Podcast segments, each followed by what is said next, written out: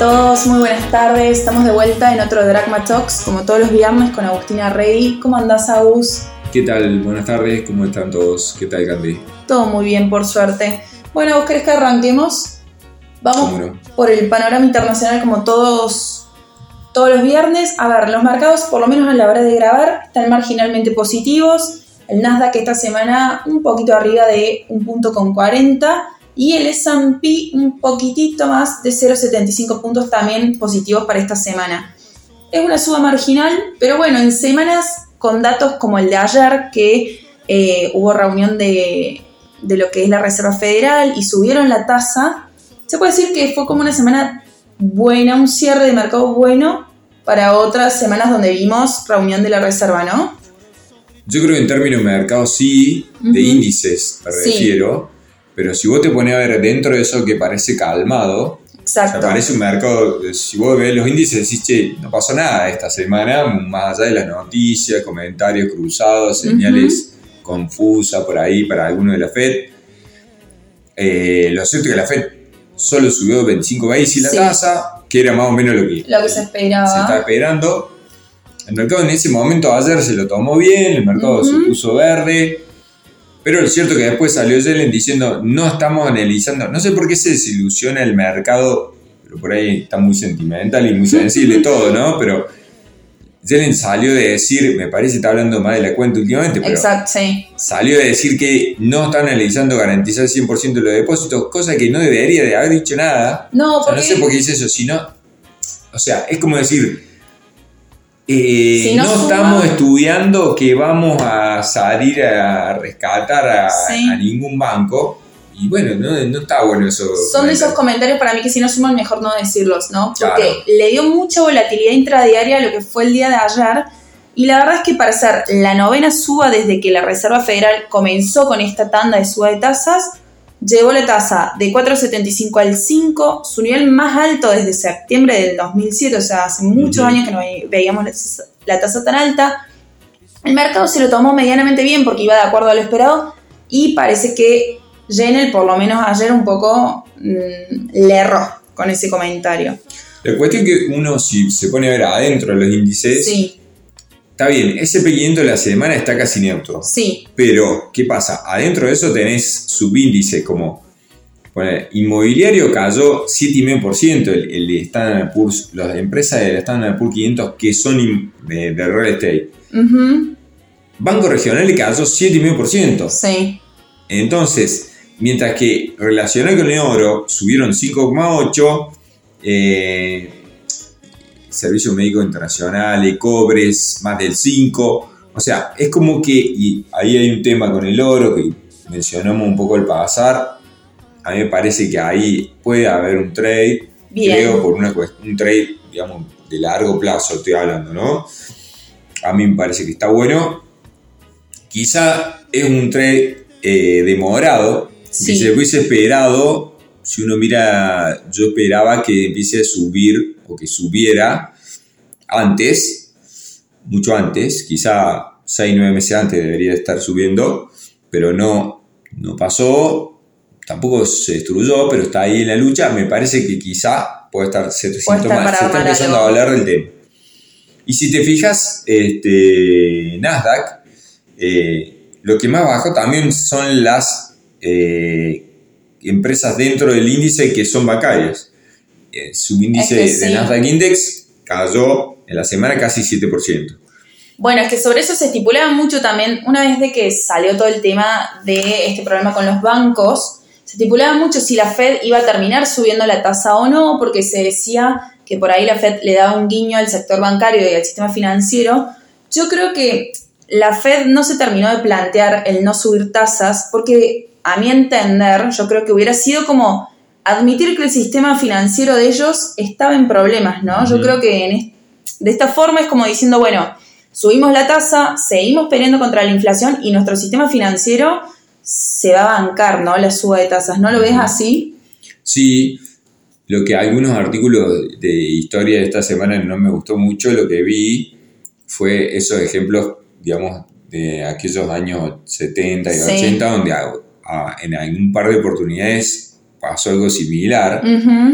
Eh, entonces, donde había un par de bancos con problemas, se los ayudó de manera, este, o sea, se le respaldaron 100% sus depósitos, se continuó subiendo tasas y después la cuestión se, complicó bastante. Entonces, eso es lo que no está bueno en, términos históricos, no quiere decir nada, digamos, a ese, pero, pero bueno, algunos... Eh, analistas se fueron a mirar la historia y escribieron un poco sobre eso. No sé si estaba muy lindo, digamos, algunos, presagios que te da la historia sobre eso, pero nada más. Yo creo que si querés, afuera no es mucho, no hay nada muy distinto. Eh, hemos hablado bastante, quizá el viernes pasado. Yo pasaría quizá a Argentina, que es donde está bastante, digamos... Movidito el tema. Totalmente. Eh, a ver, el martes terminamos el día con rumores de que el Ministerio de Finanzas había llamado a lo que son bancos, fondos comunes de inversiones y aseguradoras a una reunión el miércoles a la mañana. También, a ver, la prensa salió con rumores por todos lados de que el gobierno iba a invitar a los públicos, bueno, no, no invitar, les iba a imponer a los públicos un canje por lo que son los globales y los bonares, ¿no? Los AL y los GD. Hoy ya amanecimos con eh, los DNU. Exacto. En, dos palabras, lo que se propone es el gobierno, el tesoro, digamos, va a aglutinar, va a hacer que todos los entes públicos, son sus dependientes, sí. Eh, yo entiendo que también está IPF ahí, eh, vendan, primero, por un lado, todos sus tenencias de, bona, de bonos este, en dólares ley argentina, que son los AL, los AL, en el mercado que conocemos como AL29, L30, etc. Los subasten a través de subastas sí. en el mercado. Eso haga que esa oferta baje los tipos de cambio financieros, que ahora se van a pasar a operar el fuerte, la idea es que la plaza se arme sobre esos bonos y no como hasta ahora la plaza de dólar MEP y con de que se arma sobre G30, se pase a, a, AL30 como bono de referencia. Eso, ¿cuánto, ¿cuánto plata estamos hablando? En términos nominales son, serían unos 15 mil millones de dólares nominales de AL que tienen los entes públicos. Que más o menos son 4 mil millones de de dólares a valor mercado. 3.500. ¿no? Sí, sí. 3.500 millones de dólares a, valor, mercado. De, esa, de eso, de ese stock, digamos, de bonos, 70% se tienen que canjear, se van a usar para suscribir un nuevo bono dual 2036, Amortización. o sea, 13 años. Sí. Un, nuevo bono dual. Y el 30% restante, esas entidades lo van a poder destinar al uso de gastos corrientes. con lo cual le van a financiar, con, contribuye a financiar el déficit, digamos, de, este año, si quiere, o el gasto corriente de este año. Y por otro lado, todas las tenencias en GD30, o sea, en globales, decimos nosotros, eh, perdón, no en GD30, en globales, ahí incluye todo, 29, 30, etc todas las tendencias globales se van a canjear 100%. 100%. Por el mismo bono dual que mencionábamos. Que este dual, la amortiza en el 2036 con un pago único y va a pagar un interés del 3% sobre el índice SER o el dólar oficial, ¿no? Entonces, a ver, Agus, si vos fueras un ente público, ¿qué pensarías de esto? Más allá de una asociación política y todo eso. Si vos hoy te lo plantean a vos, dame tus globales o, o tus bonares, y te doy este dual. ¿Estarías contento o no mucho?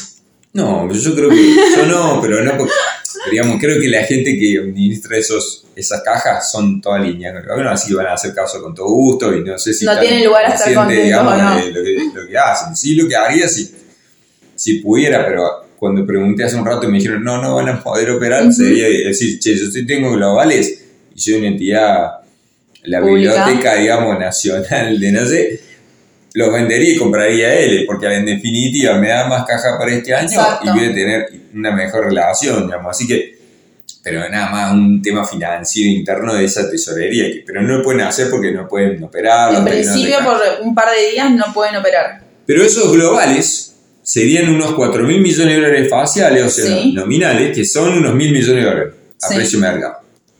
Con lo cual, digamos, ¿qué va a pasar en la práctica al inversor común? Primera reflexión, va a haber mucha más deuda Exacto. en dólares Sí. en manos de privados. Sí. ¿Por qué? Porque toda esa es, digamos, los GD no van a pasar al tesoro que hay que ver si lo deslista, que es la idea. Deslista quiere decir que los netea y dice, che, esto no lo voy a pagar. deuda son ya no cuenta más. Exacto. Con, con lo cual, la deuda que esté en la calle va a pasar a un número más chico. Ujú. Pero, que esos son 4.000 nominales, que está bueno, bueno, bajar 4.000, especificar, digamos, no está mal.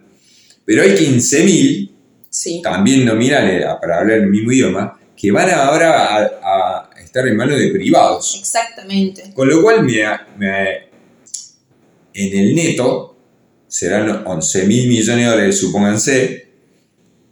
Eh,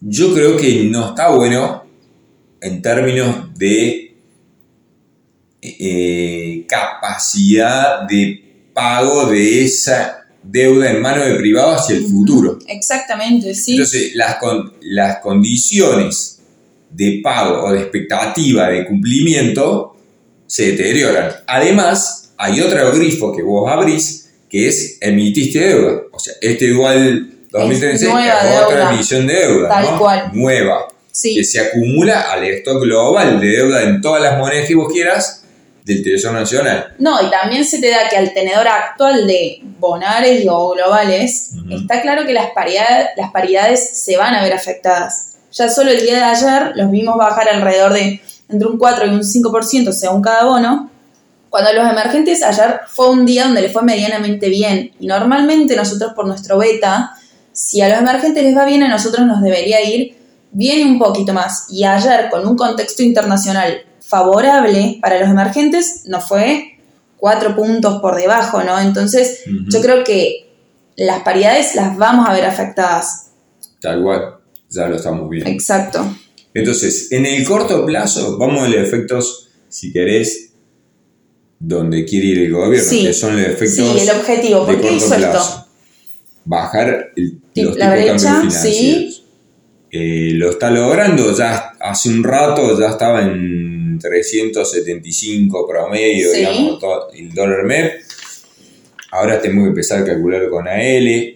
Estamos empezando todos a cambiar eso. A los agentes de bolsa nos sacaron una restricción para operar cartera propia en esos bonos, con lo cual ahí va a haber, la plaza se va a estar acomodando estos días, creo yo. Exactamente. Con lo cual me parece que es muy probable que veamos alguna baja adicional de corto plazo en estos precios.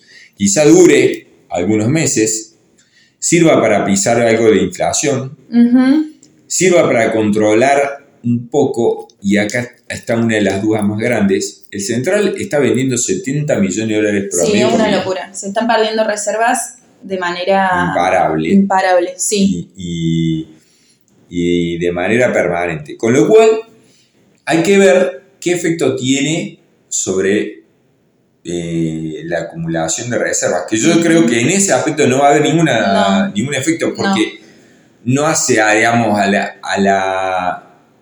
De hecho, todavía van a tener que compensar en algún momento del futuro con un dólar soja 3, Sí. quizá lo empalmen de acá un mes, dos. Eh, porque en el año, en lo que va de este año, estamos perdiendo 2 mil millones de dólares, que es el, el mucho menos que el, que el cualquier promedio de año con cepo, Exacto. que fue a esta altura del año ya llevaríamos acumulados 600 millones, y vamos perdiendo 2 mil. Y no vamos ni tres meses todavía. Exacto. Eso Y también es lo que preocupa. El peor año fue 2015, donde perdimos 8 mil Sí. millones de dólares En todo el año. de punta a punta. Llegamos en menos 2. Ujú. Depende cómo damos la cuenta, puede ser menos 1.800, menos 1.800, menos 2.200, pero yo digo menos 2 para agrupar todos los medios. Eso creo que no se va a solucionar y creo que por más que vos controles la, pres- la presión de corto, el boomerang Exacto. de, de más Sí, adelante va a ser sí. más fuerte. O sea, todos los la tierra que vos tirás abajo de la alfombra que te va a hacer zafar, en algún momento va a salir y va a salir va a volver como la ola de- del mar, digamos que se, se retrae, pero, pero vuelve a subir. Y entonces yo creo que el que tiene que dolarizarse, Sí. creo que le van a abrir una ventana, se le va a abrir una ventana para hacerlo estas próximas semanas, meses quizá, hay que ver cuánto. Y eh, quizá veamos alguna, algún respiro en términos inflacionarios, no lo sé, porque esto es medio como que si todo el mundo se pone a ver un poco, la baja actividad también juega, entonces quizá ayude a dibujar algún número mejor. en Bueno, pero sobre la baja de la actividad, el INDEC publicó ya que para el último trimestre del año pasado la actividad cayó un 1,5, ¿no? Y a ver, y ya se está hablando de las tendencias recesivas para eh, este primer trimestre y la inercia de la falta de actividad del año pasado que va a impactar en este año. Entonces, yo creo que ahí sí te puede ayudar, va a ser beneficioso, entre comillas, para la inflación, porque nunca está bueno Que tu actividad caiga, ¿no? Pero sí puede aflojar un poco la inflación por ese lado. Entonces ahí tenés dos condicionamientos. Exacto. Te- te- Tenés un paralelo más bajo, Sí. te, te un poco la inflación, la mayor acti- la menor actividad, perdón, te pincha también los precios, con lo cual quizá eso ayude a que vamos menos infla. Lo cierto es que vos este, vas a tener más restricciones sí de acceso a los dólares, que van a escasear evidentemente, Exacto. entonces yo creo que es una ventana. Quizá veamos un aumento de la brecha de la brecha, que es la diferencia entre el el blue, blue. con los MEP y con Dondaleki. Algo se vio en los primeros días, hoy está relativamente tranqui, pero está un poquitín. Sí, En algunos momentos del año, al principio del año, creo que también hubo una diferencia. bastante grande. Llegamos a tener casi 20 pesos de diferencia. La, la brecha era más notable. Estos días, desde que empezó a aflojar el MEP hace dos días, se vio una muy pequeña brecha. Pero bueno, sí podemos llegar a verla de que ellos, al controlar el tipo de cambio paralelo, el blue ajuste para arriba, ¿no? De igual forma, hoy participé de un call en- con una persona, una autoridad de la CAPSI, la Cámara de Fondos Comunes de Inversión, y él mencionó que ayer en las reuniones en el MECON, en el Ministerio de Economía, dijeron que ellos no están buscando intervenir el mercado cambiario, sino tener gran participación, que usaron esas palabras, no intervención, sino participación. A mi entender, que participen es una intervención con lindo nombre, por así decirlo, pero termina siendo lo mismo. Yo creo que eso, eh, digamos, algunos este, van a estar de acuerdo por muchos intereses propios, a veces, ¿no? O sea, eh, o sea, hay que leer entre líneas quién dice ¿Qué? si esto- algo está bueno o malo para saber si su interés propio va a decir, es como digan, me preguntan a mí, che, ¿está bien que le, aumen- que le den un premio al Agustín? Y yo voy a decir, sí, sí. porque yo soy, pero digamos, eh, está, yo creo que mm, todas estas ingenierías que son a veces, esto es una mezcla de especificación pública con Sí, emisión sí. disfrazada, porque acá hay un cabo suelto. ¿Quién va a comprar esos AL, AL que se van a vender al mercado? Exacto. Entonces, el gobierno va a necesitar una, una contraparte que fundamentalmente van a ser agentes, bancos, fondos que tomen esos bonos. Este, seguramente para tomar esos bonos van a tener que liberar fondos de instrumentos De peso lados. que tienen Ajá. actualmente. Esos instrumentos probablemente sufran precios si salen todos a salir a Sí, venderlos. Aus ¿Quién va a sostener esos precios? Ya sabemos, el central. Con lo cual, a la larga, si, si nos ponemos a mirar, digamos, la, la ¿Quién novela para todo? atrás, quizás sea que terminemos que el central Exacto. salga de vuelta emitir, que sea como un financiamiento encubierto del central. Eh, donde en vez de usar a veces eh, Adelantos el mismo transitorios claro, o esas cosas. quizá usen al mercado de Exacto, testaferro en el camino, sí. digamos, para, para blanquearlo. Eh, con lo cual ahí tenés un, un tema que no sabes, no sé cuánto el mercado va a ser, va a estar predispuesto A canjearte. a canjearte, a, a desarmar posición en el peso, van a tener que venir a cambios regulatorios, porque los fondos, por ejemplo, algunos fondos, nosotros manejamos uno, solo hasta 25% de la tenencia podemos comprar en bonos en dólares. Bueno, sobre eso también hoy en este call que participé, eh, comentaban que desde el Ministerio de Economía mostraron interés en fondos con grandes tenencias de globales. Entonces, como que estaban esperando desde la Cámara de Fondos Comunes de Inversión alguna novedad por parte de la CNB, alguna instrumentación particular, porque dice que eh, comentaban que querían fondos para que la gente pudiera acceder a estos títulos a través de los fondos. Entonces, que esperaban un cambio en la regulación, sobre todo en los límites de tenencias de globales o, o para poder instrumentar un nuevo vehículo, por así decirlo, de inversión. Hay que ver, ¿no? Si lo terminan instrumentando o no. Pero bueno, Yo por lo creo que menos van a tener eso que comentaron. complementar. Eso, Sí. Esa parte es un cabo suelto, lo van a tener que arreglar. También hay algunos cabos sueltos en términos de eh, quiénes van a. Por ejemplo, yo le abriría la ventana al privado que quiere entrar, también le abriría la ventana que quiere entrar, porque quizá hay algún privado que tenga y dice, che, yo prefiero pasarme ahora, algún, no sé, yo Sí. no sé si lo haría yo, pero, Sí. pero a lo mejor alguno quiere. Yo abriría esa ventana por las dudas. Te entran unos mangos más a lo mejor. Y también creo que van a tener que, digamos, re- eh, estudiar Sí. la situación de todos los restringidos que no pueden intervenir, que no pueden comprar bonos en dólares. Entonces, Exacto. como así había una restricción para los agentes, también había otros privados que por, por su acceso al MULC, por otras cosas, no podían entrar. Creo que van a tener que liberar el camino ahí para ver a ver si pueden generar una demanda Genuina. relativamente genuina. Exacto, sí. O sea, quizá- siempre digo, en medio con la pistola en la cabeza, pero bueno, aflojarle un poco la- las esposas sí. para que el mercado Pueden, tenga algún mínimo margen tal de cual. aceptar esa, esa oferta que va a ser no menor. O sea, no creo que el mercado nuestro esto se va a sentir y va a tener que. Yo creo que la primera licitación va a ser un tema ahí, cómo sale, ¿viste? Sí, cuánto. todos los ojos van a estar puestos en esa primera licitación, ¿no? Eh, Ese va a ser sí. un tema también. Pero bueno, veremos. Hay que esperar fecha de licitación, instrumentación, todo eso, así que bueno, seguramente vamos a tener más novedades para las próximas semanas, ¿no? ¿Te parece, Agus, que nos despidamos acá? ¿Cómo no? Bueno, perfecto, entonces les deseamos un muy lindo fin de semana a todos, así que nos vemos el viernes que viene. Buen fin de semana largo y abrazo para todos. Gracias.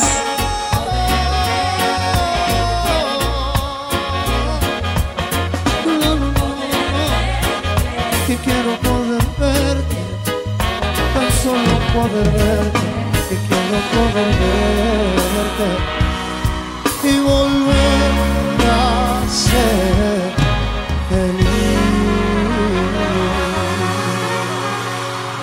Muchísimas gracias, gente linda. Son muy amables. Muchas gracias, gracias.